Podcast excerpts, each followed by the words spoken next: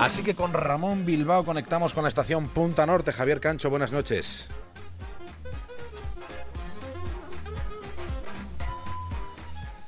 Con Ramón Bilbao conectamos con la estación Punta Norte. Javier Cancho, buenas noches. Buenas noches a todos. Hola David. En el capítulo de hoy, Diego Corriente, la historia de un bandolero.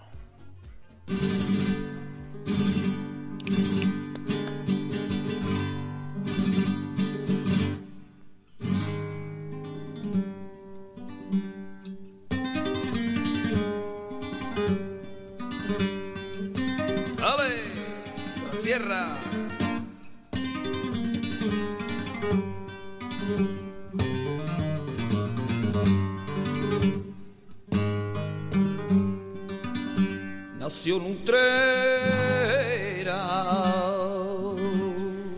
Nació en Utrera Diego Corriente en el año 1757 en una familia de campesinos. Transitaba el siglo XVIII y después de todo el tiempo que ha transcurrido desde entonces, lo que nos ha llegado entremezcla episodios de una historia constatada y también de una leyenda aproximada. La que esta noche vamos a contar, aquí en La Brújula, es la vida del que fue considerado el bandolero generoso.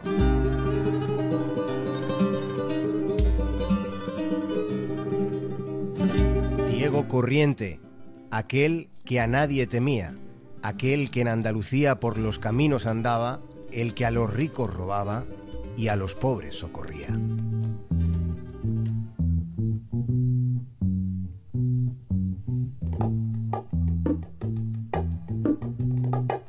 Eso que cuentas es lo que decía la copla que a Diego se le cantaba por las tierras de Andalucía. Por aquellos anchos caminos en aquellos años pasados era muy apreciado ese bandolero entre los que trabajaban el campo. Era un joven querido entre los muchos labriegos a los que dio dinero sin pedir nada a cambio. Lo hizo para que los usureros no se quedaran con esas pequeñas porciones de tierra en un tiempo en el que en Andalucía los latifundistas eran pocos, pero lo poseían casi todo. En la Real Academia de la Historia de España pueden consultarse escritos donde se narra la fama de valiente y desprendido de la que dispuso este bandolero de Utrera, que fue un bandido muy perseguido.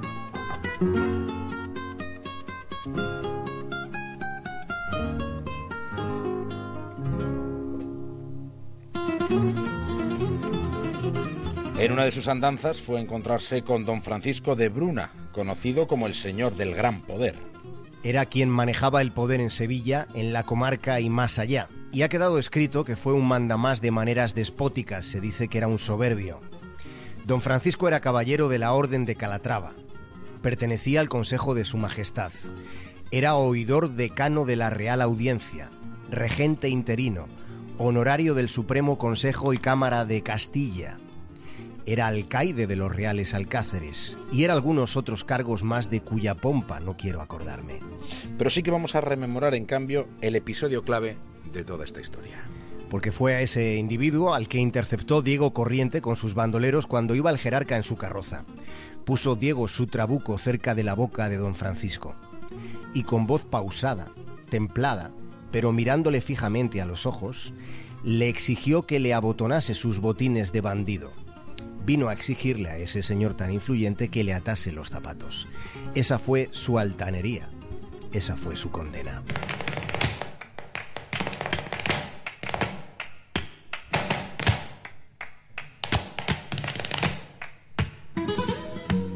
Desde aquel momento, desde aquel episodio, Diego se convirtió en una obsesión para don Francisco.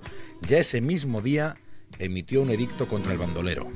Un edicto en el que se leía lo siguiente, acusándole por salteamiento de caminos, asociación con otros, uso de armas blancas y de fuego, insultos a las haciendas y cortijos y otros graves excesos, habiéndose convertido en un ladrón famoso, se decía, al que con presteza ha de apresarse para ser arrastrado, ahorcado y hecho cuartos. Sin embargo, en ese edicto implícitamente se admitía que Diego no había cometido ningún delito de sangre. A pesar de ese detalle, en cambio, se ofrecía recompensa de 200.000 ducados a quien lo entregara vivo o muerto. Había mucha animadversión en aquellas palabras que convertían a Diego en el prófugo más buscado. Corre, Diego, corre. Corre, Diego, y nunca mires para atrás.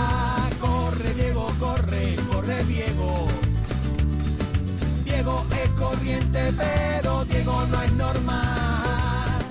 No fue un tipo normal, fue singular llamándose corriente. Y resulta que, según se cuenta, el bandolero se presenta disfrazado, audaz y temerario, se presenta en casa de los Bruna, en casa de don Francisco, en la casa misma del Señor del Gran Poder. Y una vez allí, amartilleando sus trabucos, exige al servicio de esa casa que se le pague la recompensa por presentarse él mismo a cobrar lo que por él se ofrecía. Esto es lo que se dice en la parte que de Diego se cuenta en su leyenda.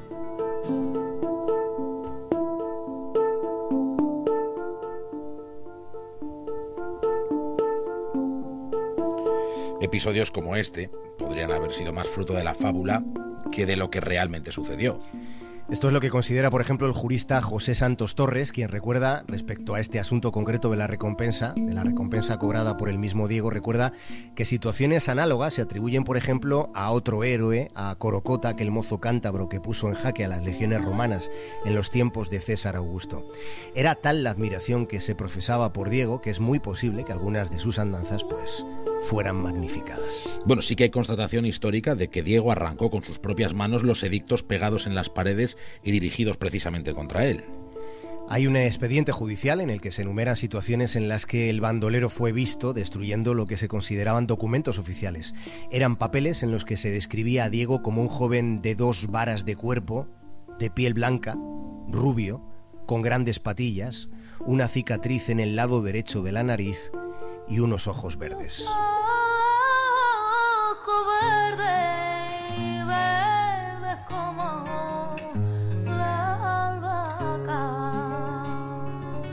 Verde como el trigo verde y el verde, el verde limón. Ojos verde, verde con brillo de faca Diego Corriente mantuvo, se dice, se dice que mantuvo un idilio con la sobrina de don Francisco, por si algo faltaba.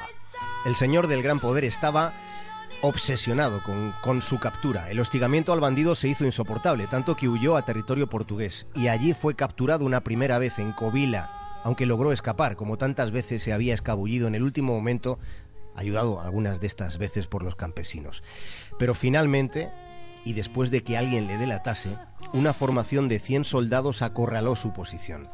Eran miembros de la Compañía de Escopeteros de Sevilla. Al mando estaba el teniente José de Puertolas, pero también había una compañía de infantería portuguesa con el capitán Arias. Se cuenta que este capitán de la guarnición portuguesa le dijo a Diego, siento venir a prender a un hombre de sus agallas, pero entréguese. Hay 100 fusiles apuntándole y yo no quiero matarle. Yo solo cumplo órdenes, dijo. Y Diego se entregó. Diego Corriente, el ladrón de Andalucía, el que a los ricos robaba y a los pobres socorría. Era Diego un hombre alto, robusto y con una personalidad deslumbradora. No conocía el miedo y su temeridad lo llevaba a pasear por las calles de Sevilla y frecuentar las ferias de ganado de los alrededores a cara descubierta, aun a sabiendas de que era el hombre más buscado de toda Andalucía.